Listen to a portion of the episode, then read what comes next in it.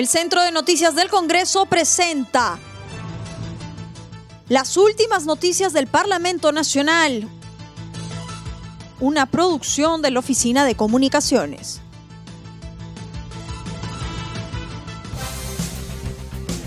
¿Cómo están amigos? Les saluda Rómulo Vargas. Hoy es lunes 1 de marzo del 2021 y estas son las principales noticias del Congreso de la República otorgan 15 días hábiles para que se investigue y presenten informe sobre denuncias contra Vizcarra y exministras.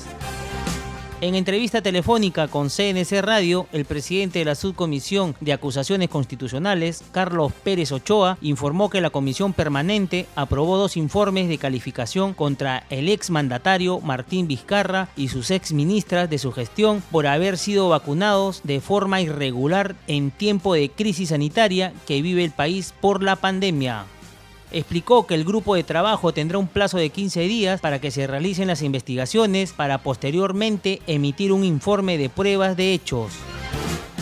Finalmente ambos informes, así como eh, la acumulación y el plazo de 15 días, de acuerdo a lo previsto en el, en el artículo 89 del reglamento del Congreso, han sido aprobados. Y queda ahora que eh, desde la subcomisión designemos un congresista delegado y procedamos pues con eh, las investigaciones pertinentes, eh, con un informe de pertinencia de pruebas y determinación de hechos, y luego una audiencia donde eh, tanto la parte denunciante como el, él o los denunciados van a tener la oportunidad de ejercer su, su derecho y eh, posteriormente a eso, en un plazo de cinco días útiles, el congresista delegado tendrá que emitir su informe final, este de ser debatido o sustentado y votado en el seno de la subcomisión para subirlo nuevamente a la comisión permanente.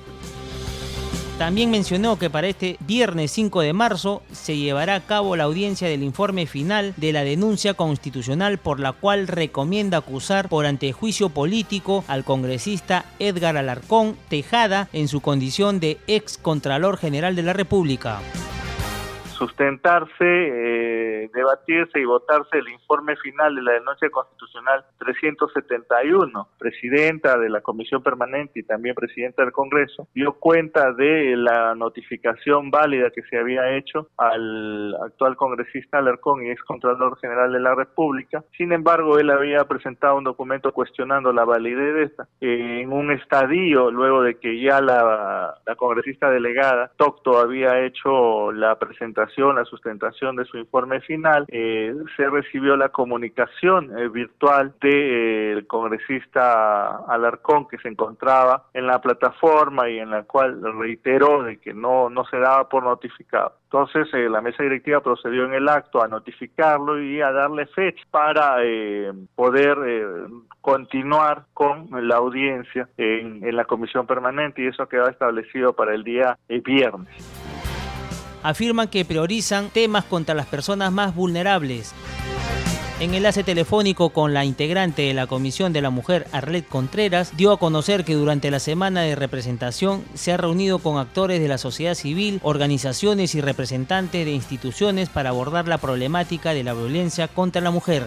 Indicó que su agenda priorizó los casos de maltrato a mujeres y niños, feminicidios y el incremento de la delincuencia en nuestro país semana de representación empezamos con una reunión eh, muy importante con distintos actores de eh, la sociedad civil, organizaciones eh, y además también representantes de distintas instituciones y partidos políticos exactamente para abordar la problemática de violencia entre las esto también con participación y,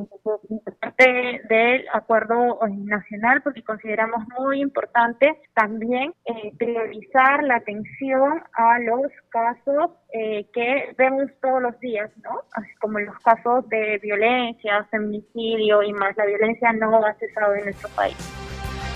Contreras anunció que en el Día de la Cero Discriminación manifestó que ha presentado un proyecto de ley a la Comisión de Cultura con el fin de combatir este flagelo social. Solicitó al presidente de este grupo de trabajo poner en agenda el dictamen para que posteriormente sea debatido en el Pleno del Congreso.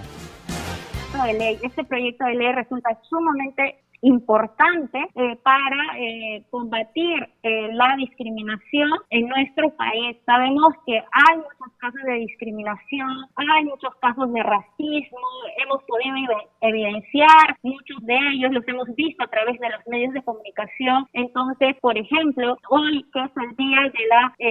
de la no discriminación, de la cero discriminación, también estamos promoviendo con mucha más fuerza y estamos exigiendo al presidente de la Comisión de Cultura que de una vez, de una vez puedan sacar este dictamen y se pueda agendar en el Pleno del Congreso. No tenemos que esperar que eh, recién un tema que resulta sumamente importante y además que versa sobre la protección de derechos humanos eh, pase a segundo plano.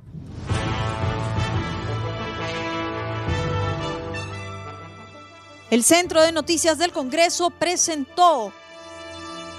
las últimas noticias del Parlamento Nacional, una producción de la Oficina de Comunicaciones.